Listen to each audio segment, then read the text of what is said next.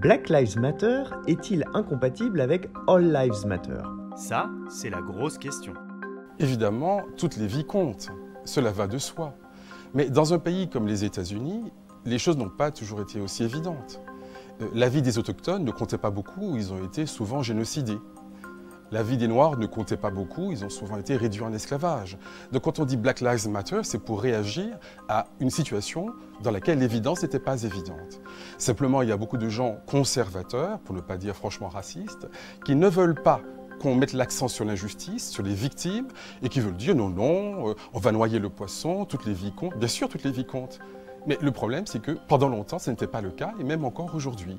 Il y a eu des génocides, il y a eu des crimes contre l'humanité, et pas contre les Blancs que je sache, c'était en général plutôt des Blancs qui faisaient des crimes contre l'humanité, contre les Autochtones ou contre les Noirs. En France, on pourrait faire la même démonstration. Donc bien sûr, toutes les vies comptent, mais euh, en apparence, euh, toutes les vies ne comptaient pas. Donc c'est pour cela qu'il est important de réaffirmer cette valeur. Toutes les vies comptent. Et je ne vois même pas pourquoi il y a un débat euh, aux États-Unis contre cette formule Black Lives Matter. J'ai envie de dire, évidemment, mais ça n'était pas évident. Là est le problème.